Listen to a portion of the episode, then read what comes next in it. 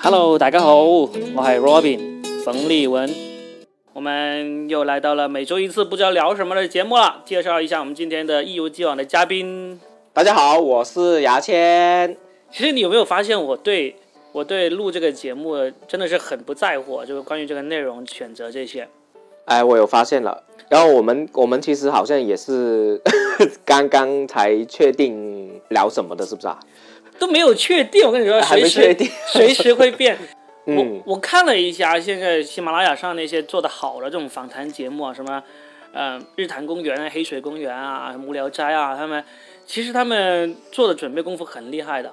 就是就是他们谈科幻、谈电影、谈文学，还有谈什么旅行见闻啊，日常都请来各种各样的能人啊、达人，还有自己做的准备，我觉得。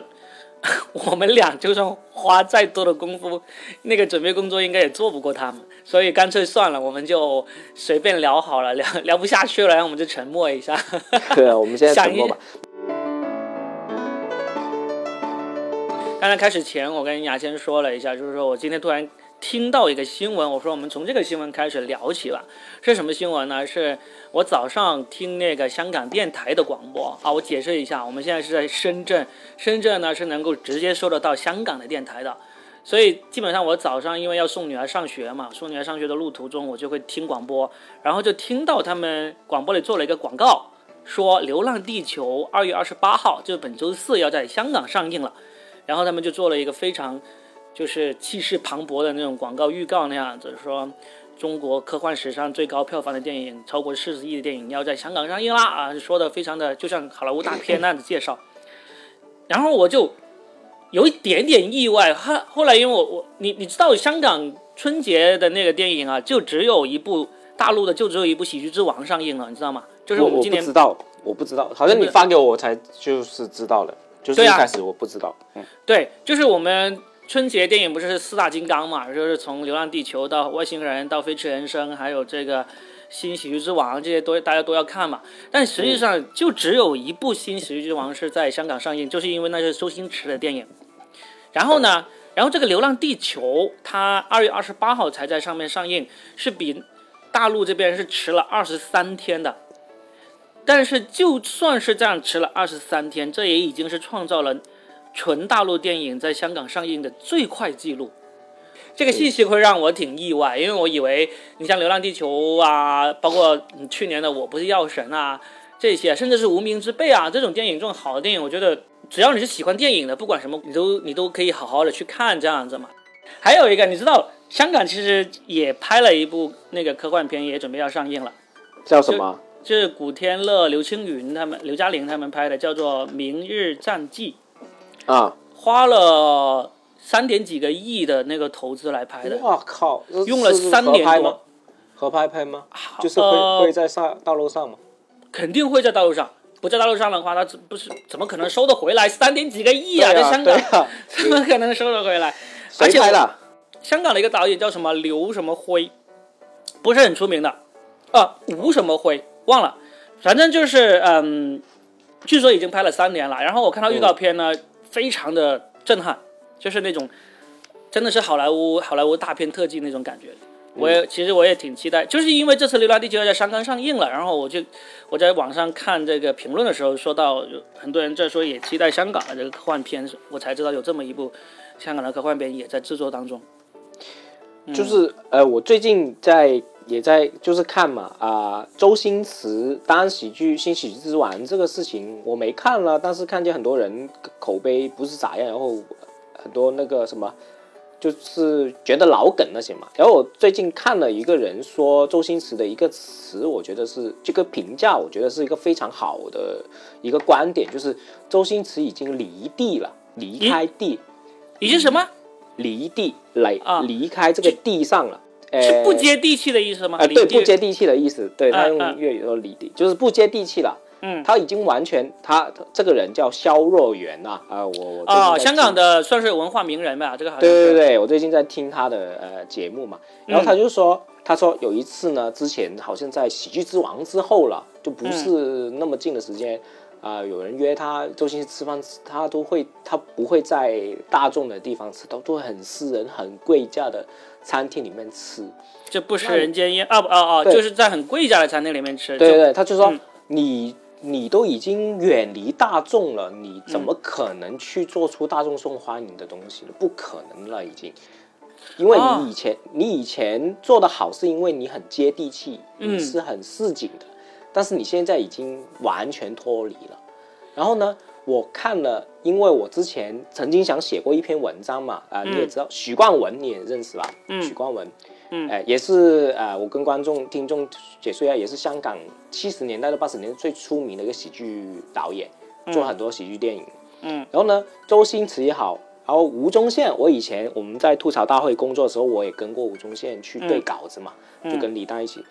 然后发现这些人啊。我就很唏嘘，就是这些啊我们以前那么崇敬、那么崇拜的一个喜剧大师也好，搞笑天王也好，嗯，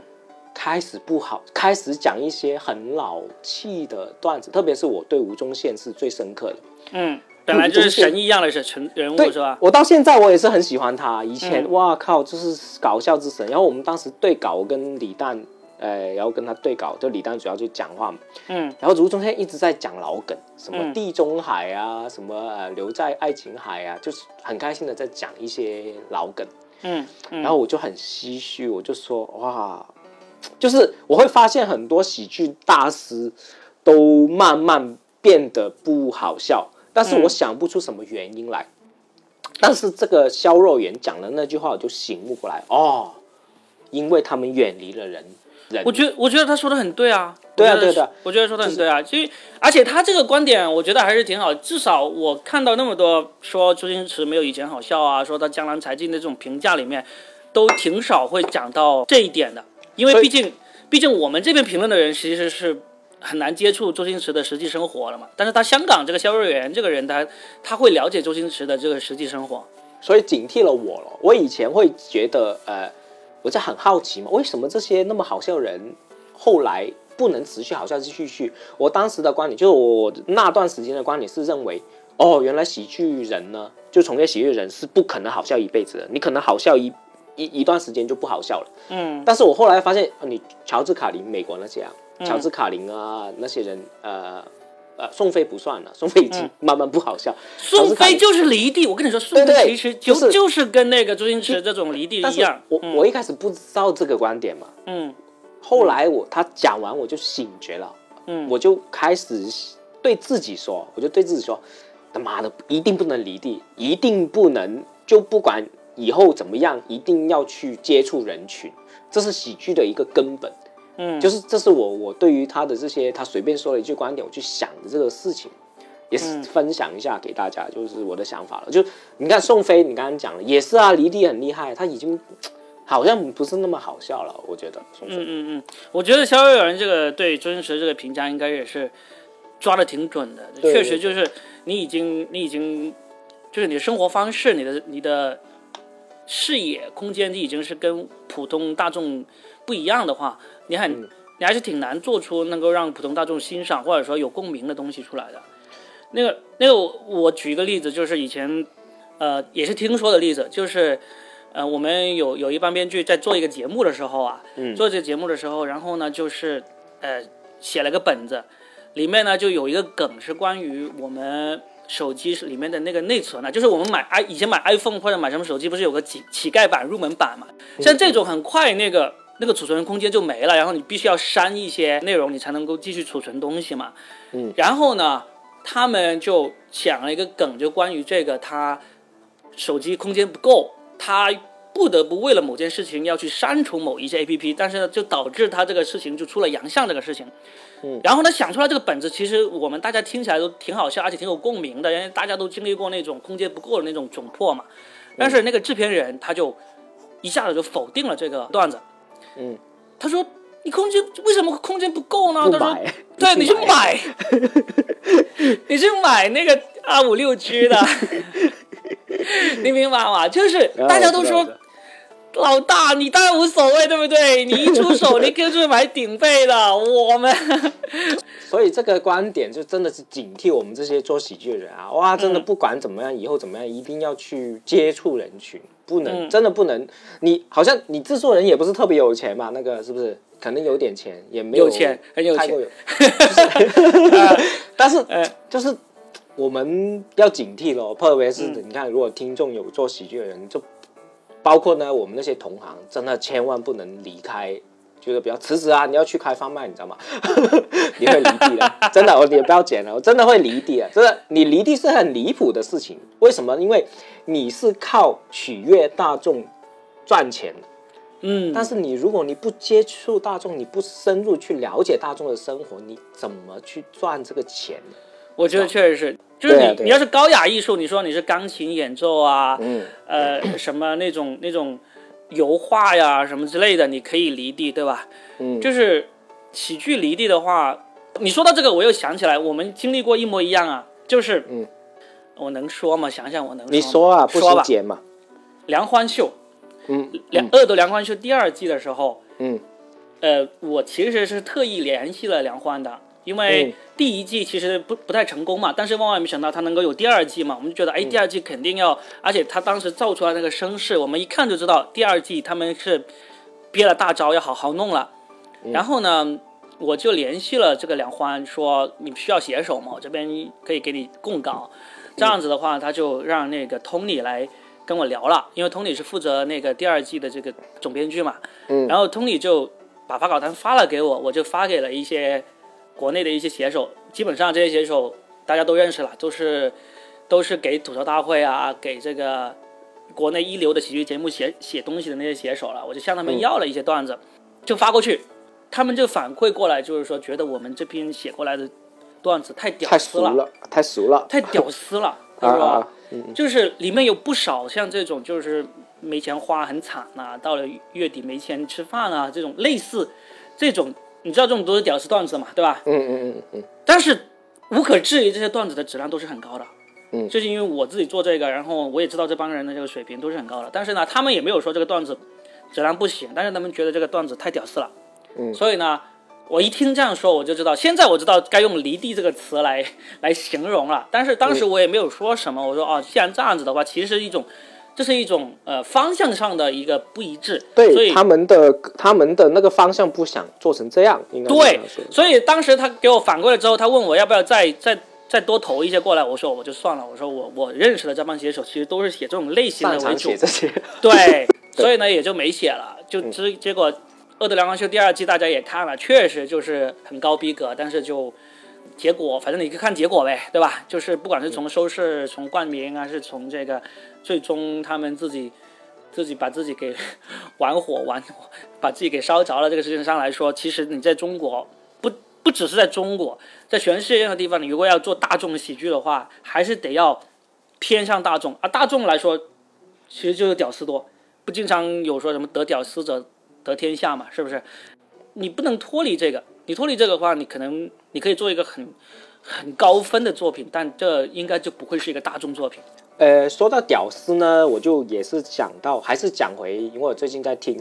黎智英，你知道吗？就苹果日报老板，嗯嗯他们当年就是你刚刚讲这个观点，就是他的观点。嗯那当年他是九九十年代初的时候建立做周刊、做传媒的嘛，一开始没做，然后后来九九九五九六年做苹果日报，嗯然后呢，当年呢，除了苹果日报，其他报比如说啊、金庸做的《明报》啊，各方面的报纸都是文人做前线的。对，哎，然后呢，他们的报纸不会很不粗俗的，就是他们很、有些是就是不是那么粗俗。但苹果日报一出来了，就这你刚刚讲的，嗯就其他文会觉得很俗。他们有嗯三、几个原则嘛，第一是嗯图片要大，第二个是标题要吸引，而且苹果日报是有那种三级图片的，对吧？对，就呃反就是很低俗啦，露奶啊什么的嘛。嗯嗯呃，然后呢，第三个是要爆大料，就是要比如说他他们苹果日报出来，香港才实施狗仔队的。嗯在苹果日报之前是香港是没有狗仔队的东西啊，嗯，就因为有狗仔队的时候，苹果日报就变成其实就现在的公公众号那样，你知道吗嗯？嗯嗯当然苹果日报就做成了，然后呢，呃，香港有十几家报纸，就苹果日报一出来。打到第二名，我刚刚讲啊，四嗯十万份报纸就出来，就是靠这一招，就是你刚刚讲的，得整个屌丝的天下。嗯，对，然后是呢的，很多人都抨击《苹果日报》啊，就说他你很 low 很俗啊，但是黎智英就觉得嗯无所谓啊，我现在占领市场啊，我是赚的最多钱的、就是我做报纸做的最好啊，那你可以怎么样？嗯就是就是说回这个例子喽。嗯嗯，还有梁欢秀，比如说呃，我不知道你会不会剪啊，我们再继续聊啊，反正到时聊候啊再剪。可以聊啊，就梁欢秀，他当时我觉得他们的定位各方面，我觉得是我懂的。然后呢，他们呃，当然我很讨厌梁欢，你不要剪这个。但是呢，他们做的质量相对来说，我觉得挺好。但是有个问题就是说，你做节目，首先因为要投入很多的钱，也是对要投入很多钱，那你回不回到本嘛？就是你做精英精英角度的时候，你要想自己回不回了本。你回不了本的话，你做就很很不，就是对投资者是很不负责任的。嗯我觉得是这样。比如说，我举个例子，比如说我现在的公号，我的公号我就是做自己喜欢的东西啊，嗯我也写不是很大众的东西，我也写我自己认为自己是有格调的东西，嗯嗯，但是我不需要其他人亏钱呐、不需要对投资人负责。对啊，我自己嗯牺牲我自己，我只要自己打出的字发上去就行了。就我自己穷是我自己的事情，嗯我觉得这种情况下，你要做多高端多好都没有问题。对但啊是，你要做一个大投资的内容的话，你又不想商业的话，就其实是很，我觉得不太负责任的一个行为了。这种是啊，反正我们还是说喜剧嘛。嗯只要你是想要做一个喜剧，是让更多人的笑，让更多人看到有反馈的话，嗯你就真的不能走那种太高端、太精英化的路线，否对则啊就很难做做出来喜剧了。而且你还不能怨，就是你不能说你自己，就啊是你这个东西对你，你自己东西本身就是小众的，你自己明白的，你还要怨呃观众不喜欢，观众不够资格看，嗯，会有嗯这种感觉嘛？还要抱怨，那就很没意思啦，你知道吗？对。 对啊，我觉得电影在这一块就很清楚，他就很明确的知道自己拍的是商业片还是文艺对片对对还是什么。分类比较清晰啊，很多类型嘛。对，但是我们喜剧倒是好像还没有这个，没有说这个文艺喜剧、商业喜剧这种区怎么可分。能有文艺喜剧呢？我都不认同有文艺喜剧。 对呀、这个事情所以你你既然没有这个区分，你喜剧就必必然是商业喜剧、大众喜剧。那那你说你太屌丝了，你太太嗯那个大众化了，不够精英的话，我觉得那就不是一个做喜剧的一个态度嘛。 我我们聊一聊种族的问题了，好不好？可以啊啊，就是我我先问你嘛，嗯哎，你有没有接触过黑人？现实中接触吗？对啊，对对，嗯，没有太多。我我之前去上海，我就说啊，因为我我确实是很大乡里的，就是很多嗯人，我觉得有些人人性呢是很奇怪，就是你不知道不了解东西，还是会害怕的。嗯，我哦当年我也觉得自己很不错。当年我去上海开放麦，然后去看呃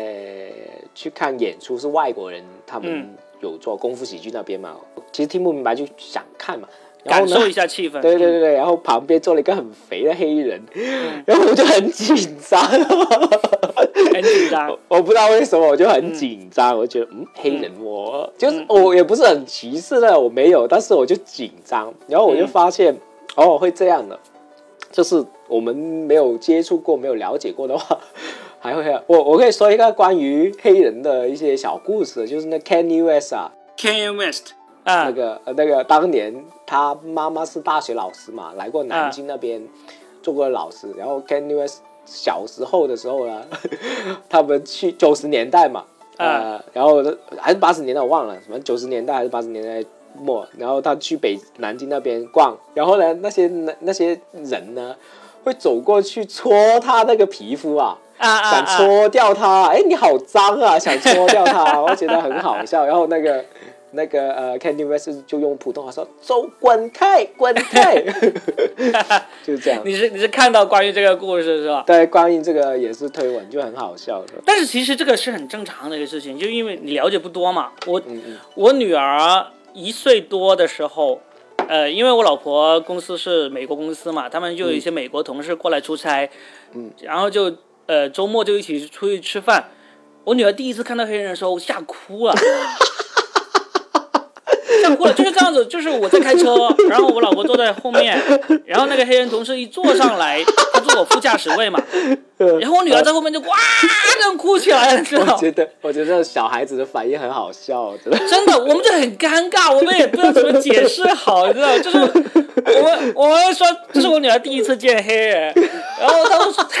后来她见见多见惯了，她见到什么什么样的外国人，什么样不管是什么肤色、什么样的人，她都一点都毫不意外那种啊。但是这个黑人就是最明显嘛，主要是，但是这是最明显的，其他人种还是不是很明显，我觉得。嗯嗯，那、还有一个 Louis C K 那那个 Lu 呃 Lu- Lucky Louis 那里，我不知道你看过没，就是嗯幸运路易、也有一个关于这个的剧情，关于黑人，啊他什么邻居是黑人邻居，啊然后呢，呃，他女儿过生日，嗯然后呢，他黑人邻居那一家人哦，两个黑人，然后送了一个他女儿黑人的芭比， 然后，然后呢，他女儿就哭了嘛，就很不开心嘛。然后他的那个 Louis C K，他一直是扮演很窘迫、很很尴尬那种角色，就就跟那个 跟那个黑人说呃对不起啊。呃就说不是这样，就说，然后那个黑人就说，嗯，你不喜欢我这种肤色吗？ 你说不是不喜欢，只是 啊。我就整个情景就很搞笑，我觉得这种是挺搞笑的。我老婆也经历过一样窘迫的事情，就是她怀孕的时候，嗯嗯就是我们不是有一个关于孕妇有一个迷思嘛，就是一个留言嘛，就是说你嗯出生小孩子出生前，你多看漂亮宝宝的那个照片，你生出来的宝宝就比较漂亮嘛。然后我老婆那时候就找了很多这种漂亮宝宝的这个图片，用来做成电脑桌面。嗯，然后有个黑人，她的黑人同事过来。呃呃呃呃呃， 就问你为什么放那么多白人宝宝的照片在这里？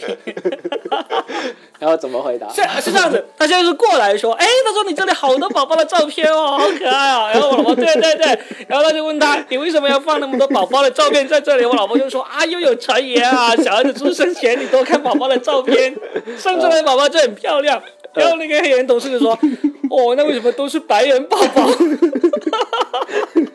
我感我我懂这种感觉，黑人的视角是跟我们视角不一样的，真的 对呀、那你老婆怎么回答？ 他当时就很尴尬啊，没有，还而且还好啊，说他真那个的黑是人嗯是白人宝宝好看一点啊，这真的是比我们亚洲人也 好看啊，这个没办法， 没有，这是老实话吧？那黑人角度肯定不会这样说，看 吧，对不对？还好那个黑人他也是经常来亚洲的，他也是见多识广，他好像就很快就掩饰过去了，不再说这个事情。但是当时他回来跟我说这个事情的时候，我真是笑疯了，你知道吗？我觉得太好笑了，嗯真的。啊，还有一个视频也很好笑嘛。嗯最近反正在抖音啊、微博也经常有，就是一个人戴着那个钢铁侠的那个头盔，然后嗯过去吓一个老奶奶，就哦吓老奶奶，吓老奶奶转头看这钢铁侠那头盔就没什么反应，然后呃那个钢铁侠一打开是个黑人，老奶奶哇 吓走，然后那个黑人就惊讶啊我的 a fuck，就 很好笑。是是中国老 奶奶吗？对啊，中国老奶奶啊，那嗯肯定了，肯定啊，如果是白人他妈都给人告了。我们经常说，其实中国人其实是最那个种族种歧族省视。出去是啊，哎对啊中当当年那个谁，北爱尔兰还是爱尔兰那个叫什么，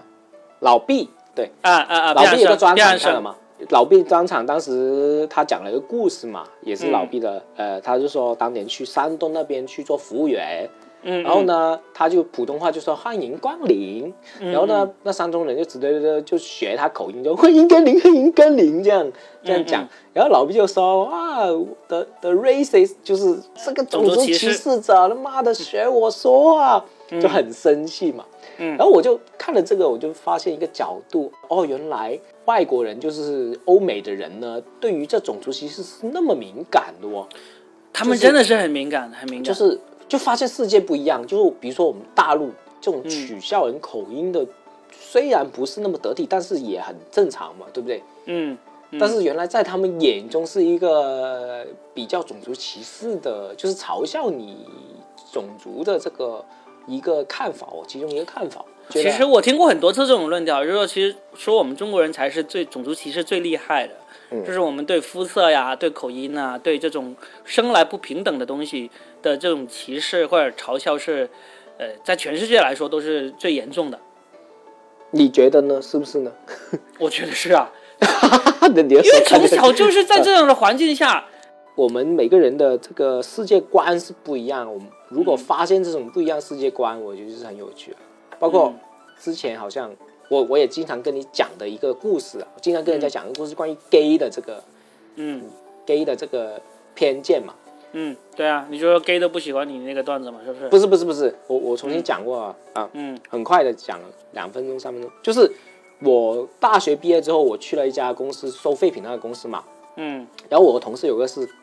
gay，但是没有出轨，就不知道，大家都不知道的。嗯，然后呢，啊，他是这个设计师来的，然后然后呢，就我你知道，但是大家不知道，对不对？是一开始我也不知道，嗯，好后，来我跟一些细节我猜他是 gay，嗯然后呢有我之后来他我有个学弟就过来，呃，之前我有个学弟嘛，也是来这边过来我帮我忙，然后呢，曾经我生日的时候约了我学弟也约了这个设计师，后来发现这学弟呢就过了几天，学弟就跟我吃宵夜，就说那个男的在泡我，我学弟也是男的嘛，嗯就是这个这个设计师在泡我，而且泡的很厉害。就是比如说啊，我们在一起啦，最最萌身高差，反正就说了很多情话啊。我就发现这个男的是 gay 了，嗯然后我就开始怕了。嗯嗯当时我是第一次遇到真正的面对 gay 这个人群，嗯嗯但我我真的是怕了他，就是跟他去洗手间，我都 不是有那个男人不是有那个尿兜的嘛，嗯就站着，我就特地去房间里面，我差不多用了一个月才适应到，哦，原来他也是正常人。嗯然后呢，经过这件事情，我才醒悟到，哦，我们因为我以没遇到这个 gay 之前呢，我以为自己是接受 gay 的，嗯但是经过这事情，我发现不是，我都需要时间适应啊。我觉得社会大众肯定更多人适应不了，更多人内心非常歧视 gay 的。我是从那一刻开始醒悟到这个社会 gay 的这个人群是多么的弱势的。